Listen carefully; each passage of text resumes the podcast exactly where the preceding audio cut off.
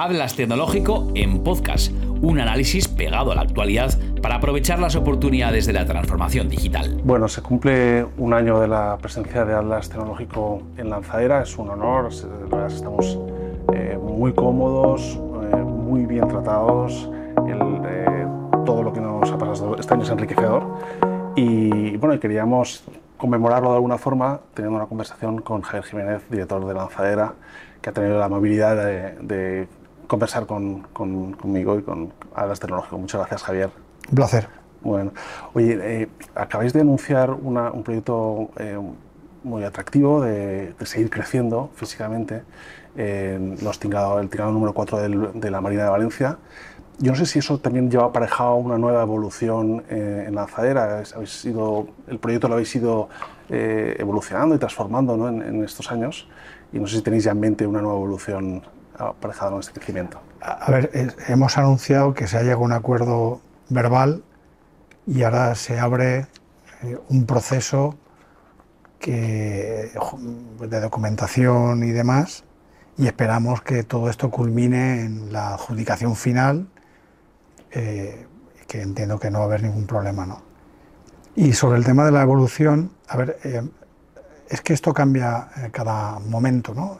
somos gente de, bastante efervescente y además creyentes de que la innovación en el que vivimos es muy cambiante y además de una manera muy rápida. Entonces tenemos que la obligación de ir adaptándonos em, eh, a las circunstancias y sobre todo yo tengo una máxima es que día tras día tengo que ser capaz de sorprender a mis clientes, los emprendedores, em, especialmente cuando todo va bien. Entonces, efectivamente sí, eh, hemos hecho muchas cosas y vamos a seguir haciendo muchas cosas y tenemos eh, muchas eh, nuevas aportaciones. ¿no? Y como decía, esto es una cosa que conté un día que me, resultó gracioso que nadie supiera lo que acababa a decir. ¿no? Que una vez le escuché a Alfonso Guerra decir que al sistema financiero en los próximos 10 años no lo iba a conocer ni la madre que lo parió. Pues a la lanzadera te puedo decir lo mismo, que dentro de 10 años no la habrá conocerá ni la madre que la parió, básicamente. Y lo que me pasó básicamente es que hice esta reflexión en una universidad y me saltó un chaval diciéndome quién era Alfonso Guerra. Bueno, eso suele pasar. Entonces, estas cosas pasan. pero bueno, me sentí muy mayor, Eugenio, en ese momento. Bueno, el otro día estábamos hablando, porque nosotros en, en Alas Tecnológico tenemos una, una, propuesta que se llama Señor Lobo y hablábamos de Pulp Fiction. Y no habían visto y la, la, la, chaval, pues a mí me pregunta el chaval que quién era Alfonso Guerra. Estábamos ya, en fin. Pero bueno, todo esto es, patrimonio. Pero bueno, aunque no me digas eh, exactamente en qué por qué va a ser tan diferente Lanzadera a lo que es ahora, el, si no quieres contármelo por la parte de qué, vais a introducir, sí por, eh, por descríbeme un poco el momento actual. ¿Por qué, por qué sí que percibís una necesidad de cambiar? ¿Qué, qué es lo que está pasando? Eh, ¿Cómo es el momento actual en, el ámbito de la innovación y el emprendimiento que, pensáis hoy, diferente a otras épocas? a ver, em, está calando, ¿no? Es decir, el mundo del emprendimiento en España, eh, la, visión que tiene la gente sobre lo que es un empresario, la imagen no, no, es la adecuada. Y eso está cambiando muy poco a poco, ¿no? Aquí la, o sea, yo pongo el ejemplo, si, si yo en el año que, en año que eh, terminé la carrera, 80 y algo, le digo a mi madre que quiero montar una empresa, Probablemente en ese momento mi madre me hubiera llevado a un centro de estos de, desintoxicación. Porque mi madre lo que quería, Eugenio, y cito textualmente, era que me contratara una empresa de esas buenas, idealmente funcionario que es para toda la vida. Ese, eso en el año 80 y algo, que, que tampoco ha llovido tanto, ¿no? Eso afortunadamente está cambiando, pero cambia muy lento, ¿no? Entonces, eh, se está acelerando ese proceso y más gente quiere embarcarse en una, en una apuesta empresarial. ¿no? Y eso a nosotros nos motiva especialmente para seguir aportando a esta gente pues, pues todo nuestro conocimiento y todo nuestro hacer para conseguir cumplir nuestra misión, que es la de crear más empresarios y empresarias y crear más empresas. ¿no? Y por eso tenemos que ir adaptándonos. Luego el mundo está cambiando. Yo hace 10 años cuando empezamos en esto, si no tenías una red social no eras un, un emprendedor. Hace nueve, si no tenías una aplicación móvil, no eras un emprendedor. Hace tres, si no hablabas de blockchain, no eras un emprendedor. Bueno, pues ahora o tienes un metaverso o una web 3 o tú no eres un emprendedor. ¿no? Entonces tenemos que ir adaptándonos muy rápido, ir sorprendiendo a nuestros clientes y seguir aportándoles valor. ¿no? Y eso es lo que nos obliga a ir cambiando cosas. Bueno, bueno, oye, suena a plataforma en el metaverso con, con emprendedores de cualquier lugar del mundo, ojalá. Ojalá. No, sería el, eh, en el bueno, esto comentabas antes de, de, las grandes corporaciones de visión que había antes, ¿no? Mm. Ahora, ahora, lo que se quejan las grandes corporaciones es de que no les dura el talento nada porque enseguida se va a una startup. Es, parece el mundo al revés, ¿no? Que haya talento de grandes corporaciones que, que lo fichan startups, ¿no? También con el tema de las rondas de, de financiación. Está un poco, yo no sé si si todo esto llegará a un punto en el que, en el que se equilibre y que sea, se, se alcance un poco de, sensatez, ¿no? Porque a veces cosas, pasan cosas que parece que esté el mundo al revés. A ver, eh, esto es el libre mercado. Las startups de aquí se quejan de que las grandes corporaciones se llevan al talento porque pagan más, ¿no? Pero esto es el libre mercado. Esto pasa. Es decir, si un trabajador se quiere ir, se va a ir sea por eso, sea por que no le motiva, sea porque han cambiado sus roles personales, sea que le pagan más, o sea, al final eh, esto eh, siempre ha pasado, eh, está pasando y pasará. Entonces las empresas lo que tenemos que hacer es políticas para tratar de retener ese talento, ¿no? Y aquí pues les tratamos de ayudar para que sean imaginativos y a gente que en teoría puede pagar poco, salvo las honrosas excepciones que tú mencionas de que las rondas de inversión y demás, pues la gran mayoría pues, pues tiene sueldos muy ajustados. ¿no? Entonces tienes que motivar a los trabajadores de estas startups con otro tipo de, condimentos ¿no? para que se quieran quedar. Mm, yo, fíjate que, ¿sabes? que, yo escribí en 2008 el, libro de, un libro por el, curso de 15 por 15 de LD mm. y el otro día lo comentaba con Antonio Noblejas el, el tema de, ostras, la mitad de los que aparecían, no, no la mitad, un poco menos, pues no les ha ido muy bien, la verdad. Y, me decía, fíjate, si te das cuenta, cuando recuerda las clases que dieron y de los que desaparecieron, prácticamente todos se centraron en el aspecto financiero y no tanto en el aspecto de negocio. Y eh, no quiero citar empresas, pero sí es verdad. no oías hablar de cómo se hace el arroz y tal, o cómo se hacen uralitas, o cómo tal, sino que hablabas pues, de, de cosas de, relacionadas con, con, bueno, con matrices, con fuentes de financiación, con general. Y entonces, yo no sé si, si eso eh, es un poco eh, uno de los males que hay, ¿no? que a veces se habla mucho más de la parte financiera, de, entonces, lo, lo comentabas tú también, el, el, cómo distorsiona el tema de entrar en una ronda de financiación al negocio, ¿no? que ya, entras en una dinámica, ¿no? y, y, ese es un riesgo que pueden, que pueden tener las, las empresas, no sé cómo lo estáis viendo vosotros. Es una pregunta muy amplia. Eh, a ver, normalmente un emprendedor sabe mucho de producto y de servicio, de lo que vende, ¿no? Y del apasionante mundo de la contabilidad, poco. ¿vale? Esta es una. Entonces, em, hay otra y es que no sé por qué razón eh, se copian determinadas cosas de lo que pasa en otros países, especialmente en, Estados Unidos, ¿no? Y es que al, vender una empresa o un, vender un trocito de una empresa, eh, eh, la gente lo celebra. Y, es como, y le llaman exit. ¿no? Como que exit en inglés, traducido al castellano, no significa éxito. Pero aquí parece que sí. ¿no? Y luego hay otra y es que eh, la gente no sabe muchas veces si lo que necesita son ventas o clientes, si necesita financiación o si necesita inversión. ¿no? Y hay otra, y es que también hay veces que se piensa que el fin último de una empresa es venderla. Entonces, todo eso lo metes en una coctelera y, ocurren cosas. ¿no? Ocurren cosas como que, bueno, pues que la gente prepare el inicio de una empresa con el único fin de venderla a sus clientes, que son los inversores. ¿no? Y eso el inversor te lo ve, te lo huele, te lo detecta. ¿no? Cuando tú preparas una empresa para ser muy eficiente y, ser muy atractivo con tus productos es una cosa y montas la empresa de una manera. Cuando tú la quieres vender, montas la empresa de otra manera, ¿no? Entonces, eh, y hay veces que no sabes lo que quieres hacer. Entonces, ni una cosa ni la otra.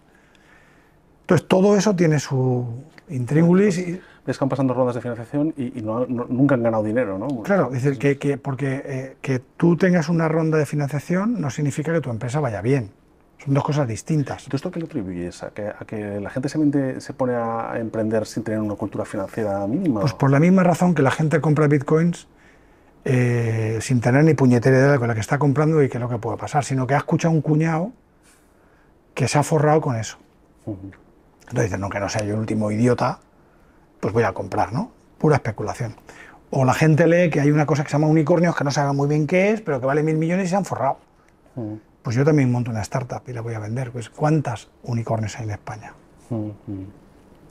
Em, nosotros cuando, cuando empiezas a hablar con empresas que tenéis aquí en, Lanzadera, eh, pues la verdad es que es impresionante, o sea, a nivel de, la, variedad de tecnologías, que es una cosa que, que hicisteis una opción en su día, de decir, no, no nos especializamos, vamos a ver por gente que nos, o propuestas que nos parecen excelentes y, y bueno, y, que, además abordan esas tecnologías de una forma eh, pues muy valiente, muy innovadora. Y, yo no sé si esto ya nos permite o te permite identificar cuáles son un poco las, las, tecnologías por las que deberíamos interesarnos. ¿no? Yo no sé, vosotros hacéis un ejercicio aquí de, de identificación y de selección.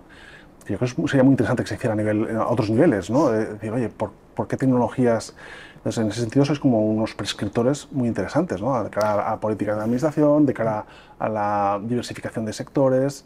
Eh, entonces, ¿qué, pues, qué, es lo que pues estás viendo vosotros?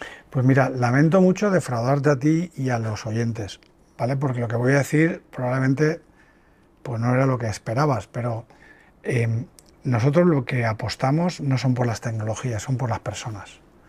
Es decir, probablemente me dan a mi Facebook y lo hundo Probablemente me dan a mí un metaverso del meta y lo hundo. Y probablemente te lo dan a ti, el mismo meta, y tú lo llevas a otro nivel. ¿no? Lo que nos hemos dado cuenta que aquí es que la capacidad de ejecución es lo caro en el mundo del emprendimiento. Eso es lo verdaderamente caro. La capacidad que tienen algunas personas de llevar cosas a cabo, sea lo que sea. ¿vale? Hay gente que les das una fábrica de corcho y la hunden. Y hay gente que bueno, coge cualquier cosa y la lleva a otro nivel. ¿no? Entonces, nos hacemos, hacemos mucho foco en las personas, las que lideran las empresas, las startups, y hacemos mucho foco en los equipos. Ahí es donde detectamos si lo que traigas tú, Eugenio, tú y tu equipo vais a ser capaz de llevarlo a cabo o no. Y ahí es donde tenemos mucho expertise. Luego, dices, eh, tecnologías, ¿vale? Pues hombre, ahora eh, inteligencia artificial, eh, Web3, metaverso. Pues es muy complicado en estados tan incipientes en un mercado que no, que no existe y en un momentum, eh, bueno, pues que, que es el, el, inicio del inicio, porque nosotros estamos en la punta del iceberg de esa innovación, es muy complicado saber discernir si esta tecnología sí o esta tecnología ya, porque no hay, no hay casos de éxito. ¿De dónde está el caso de éxito de metaverso? Dame un caso de éxito de Web3. Mm. ¿De dónde está popularizado? No lo hay. Entonces, ¿nosotros qué vamos haciendo? Vamos buscando esas personas y esos equipos con esas tecnologías punteras y seleccionamos quienes creemos que sí. Pero creemos, ¿eh? porque está todo en construcción. Pero nuestra obligación es correr ese riesgo. Mm. Lo, que, lo que aquí en Lanzaria está prohibido es no innovar. Mm. O sea, lo que no está, prohibido no, no arriesgarse. Eso está prohibido. Sí, lo que pasa es que a veces da la sensación cuando hablas con, la, contraparte de la, investigación básica, ¿no?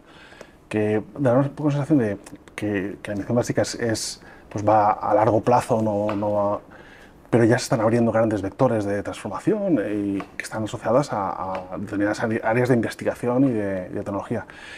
Que, que, por eso, que no hay un poco una interlocución, ¿no? O sea, que es, es es obvio, o sea, es obvio, ¿no? Pero es genial que, que apostéis por, el, por, las personas porque al final es lo que, lo que determina el éxito, ¿no? Pero también a veces da la sensación de que como territorio ¿no? y como país, pues que hay tecnologías eh, que, claramente van a tener un desarrollo a, medio largo plazo y que no estamos en eso intentando posicionarnos, ¿no? O que no, no, no, no intentamos generar una estrategia para estar ahí, ¿no? Pues voy a discrepar de nuevo. Em, yo, con hechos, yo te diría que estamos en una posición privilegiada, porque tenemos talento. Eh, en este país hay dinero. Hay gente para poder apoyar a estos emprendedores y a estas tecnologías muy potente. Eh, se están haciendo cosas impresionantes. miras cualquier ranking de cualquier sector y está, cualquier, hay empresas españolas en el top 10, finanzas, eh, turismo, eh, alimentación, eh, seguros, la que salud, la que te dé la gana, el sector que te dé la gana, siempre hay una empresa española puntera. Y luego hay otra, es, em, hay veces confundimos innovación y tecnología con software o con temas muy, muy, muy de desarrollo digamos, de software. ¿no? Pero ¿qué pasa con la innovación y la tecnología aplicada al mundo físico? Eso genera también eh, economía, genera diferenciación, genera empleo, genera valor y también es innovación. O sea, nosotros aquí tenemos gente que hace pizzas. Eh, tú dirías, joder, qué novedad.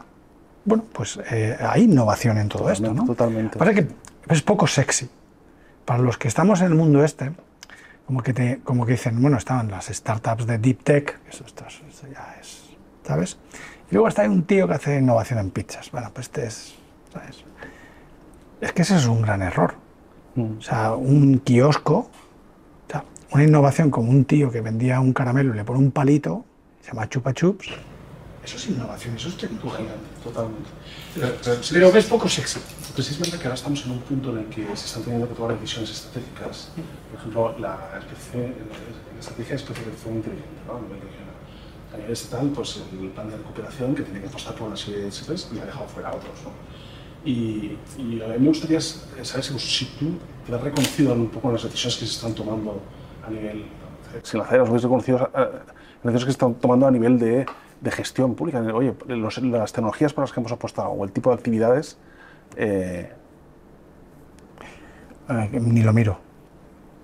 Eugenio, ni lo miro. O sea, yo, cada uno eh, tiene que hacer lo que entiende que tiene que hacer por el bien. De, Nosotros lo que queremos es montar empresas, formar empresarios que monten esas empresas, que generen valor, que generen empleo y que generen impacto. ¿Qué luego ocurre? no somos ciegos a la realidad. hay sectores que históricamente en esta comunidad, en este país, son punteros. Veas el turismo. pues ahí estamos tratando de, aportar para seguir siendo líderes en este, en este mundo. Hay eh, mercados emergentes donde tienes la posibilidad de liderar ese mercado, ¿no? Videojuegos, gaming. Eh, pues ahí apostamos, ¿no? Hay eh, sectores donde mm, tienes profesionales y tienes potenciales clientes, alimentación, eh, industria 4.0, pues ahí apostamos, ¿no? Porque hay mucho profesional, mucho conocimiento, pues ahí apostamos, ¿no? Y hay otros que dices, bueno, pues oye, vamos a, vamos a intentar estar en algo que pensamos que es una realidad en los próximos años, ¿no? Pero... Y lo que hagan, o sea, yo me fijo más en mis clientes que en mi competencia o en los demás. Yo dedico mucho tiempo a hablar con los emprendedores y poco o nada con lo que hacen los demás. O sea, lo miro, pero yo mi foco está en hablar con mis clientes. Pues mira, en, el, en, el, eh, en la última edición de, de, la Feria de Finanzas eh, que, se hace aquí en Valencia, eh, pues comenta, moderé una mesa y ahí se comentaba desde la perspectiva de, tus clientes, los emprendedores, lo, que cuesta abrir puertas, en, sobre todo bueno, en la comunidad valenciana, ¿no? en este tejido de medios, empresas, pequeñas y medianas empresas, a veces hay que llamar mucho a la puerta, decía.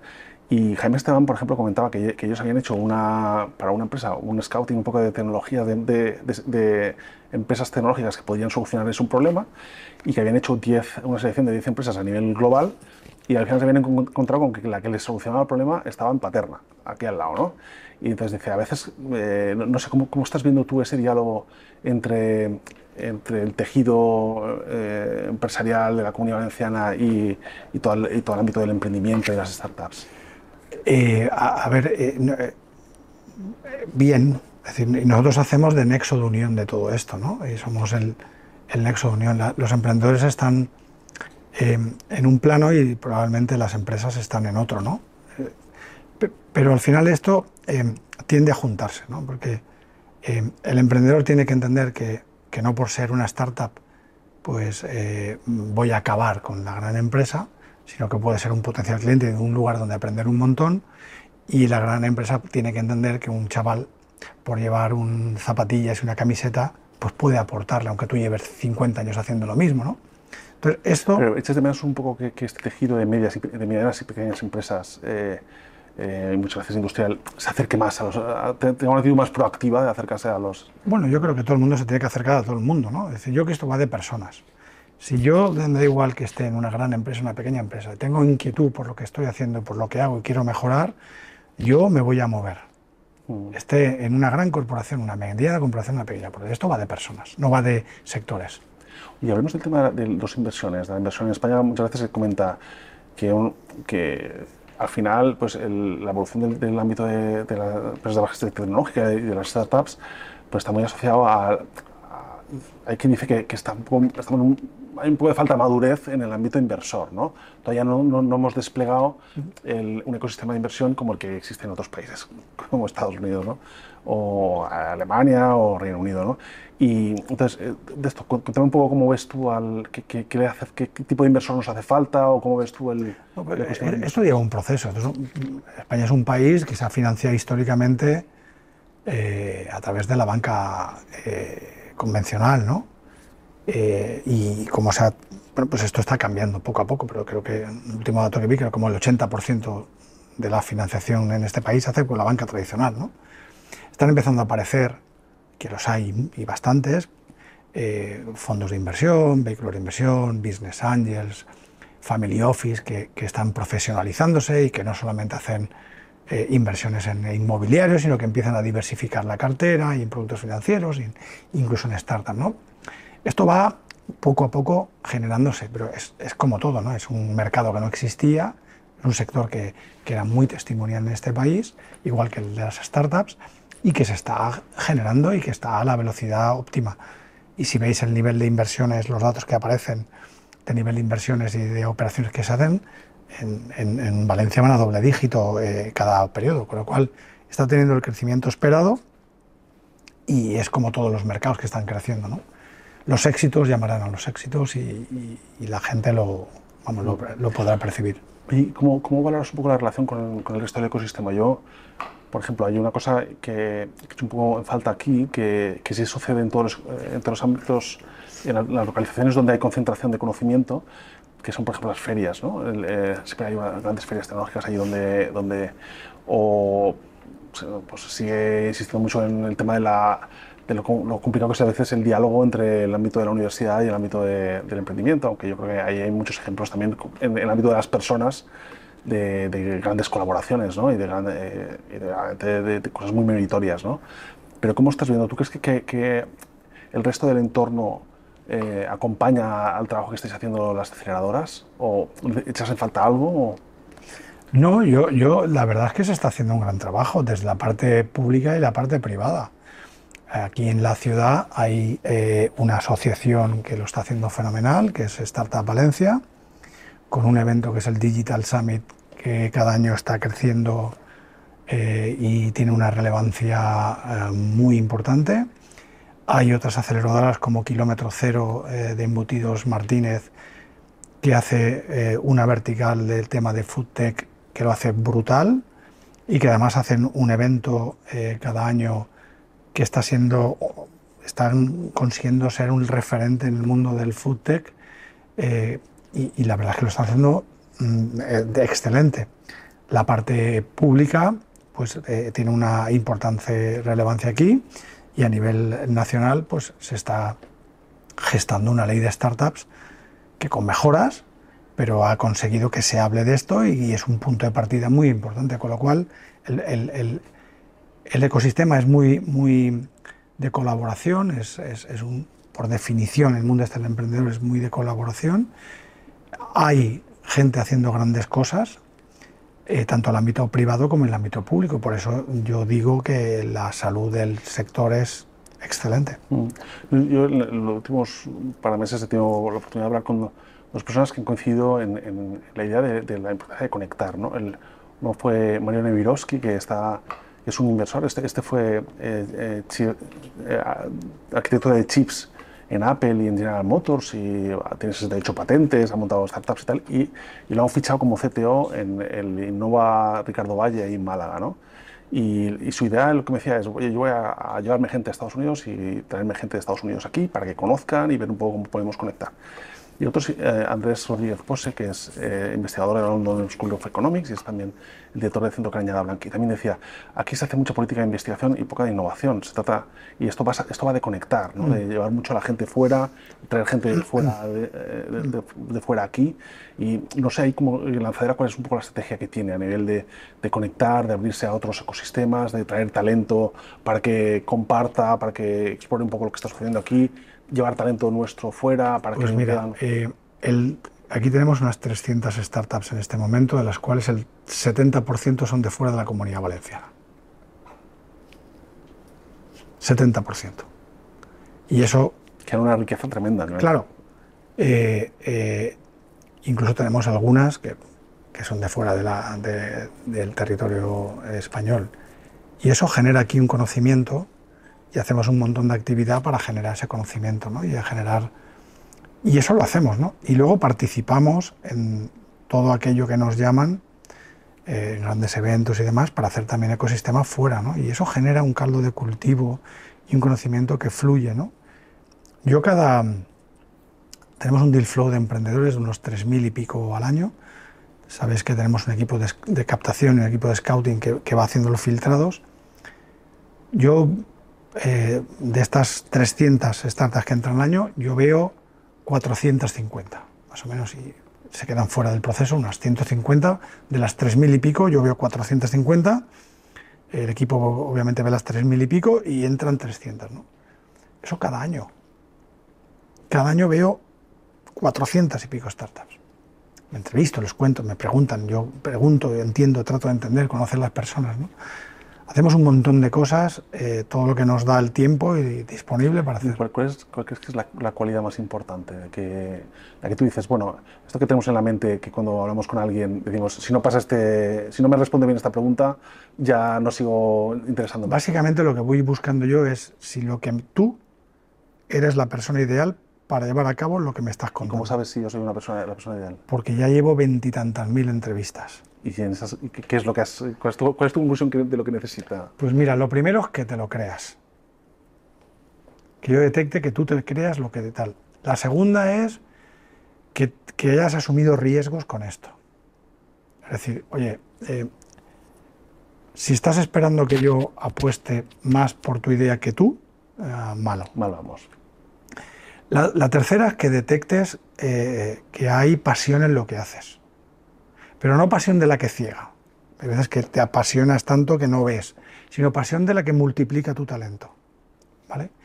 Y luego la, que vea que, has sido capaz de estar acompañado con gente que te va a ayudar a esto, ¿no? con, con empresas o con startups que tienen poco presupuesto. Es decir, si has sido capaz de alinear, alinear contigo un equipo pagando poco o nada, me creo que seas capaz de alinear también a los clientes.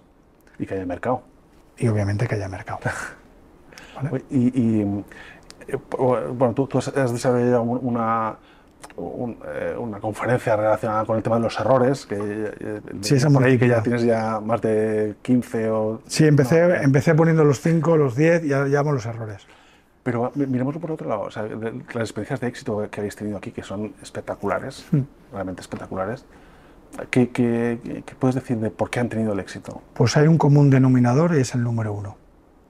¿Que el número uno? El, el... número uno, un crack o una crack. Ese es el común denominador. Mm. Y, y luego el producto. Pero el de común denominador es, hay un número uno, número uno que ejerce de número uno, y hay un equipo que acompaña el número uno. Y dices, luego el producto es fantástico. Pero si te fijas en, en esas, dices, hay un número uno que es el, digamos, el, elemento diferenciador que hace que eso ha sido capaz de conseguir los hitos que ha conseguido. O sea, en su contrario, nosotros hemos tenido aquí ideas que dices, wow, con un equipo que no era el óptimo y no hemos sido capaces de llegar a esto a cabo. ¿Por qué Lanzadera hoy es lo que es? Porque aquí hay un equipo de gente eh, de directores de proyectos, gente de corporate, gente de tal, gente assistant y demás, que son unos cracks. Entonces, por eso. Dices, no, por el contenido y por tal. No, que, no, que no, que no, que no. Entonces, el, éxito de esas eh, startups es siempre el número uno y el equipo. Y luego el resto. Dicen, el producto cojonudo, ya vale. Está claro que tú eres el número uno de lanzadera que hacía falta en lanzadera. ¿eh? O sea que en ese sentido, el éxito de lanzadera eh, es también porque, porque se escogió en un momento dado a la persona, he sido capaz de, adecuada. Es porque he, sido capaz, porque he sido capaz de encontrar un equipo que es fantástico. No, pero además, bueno, oye, pues y tú méritos no te vas a dar, pero te los doy yo. Muchas gracias. Claramente ha sido porque... Bueno, pues mil gracias, Javier. Nada, un placer, como siempre. y ahora decirte que ah, probablemente no te acordarás, pero la primera vez que nos vimos me entrevistaste en El Mundo. Sí, eh. Rafa y tú las oficinas que estaban ahí en, el, río. Sí. Y eso fue en el 2013, si no recuerdo mal. Oye, pues nada, voy a recuperar esa entrevista seguro. Sí. Pero ya para lanzadera ya estás. Sí. Uf, qué malo soy con el tema de los recuerdos. Eso fue en finales del 2013. O sea que es la segunda vez que, nos... Es la segunda vez que tú me entrevistas. Vale, y, entonces en tiempo, el otro día, el otro día entrevisté a, a Tony Terrich, que también es el padre del Machine Learning, y no lo había entrevistado desde 2015.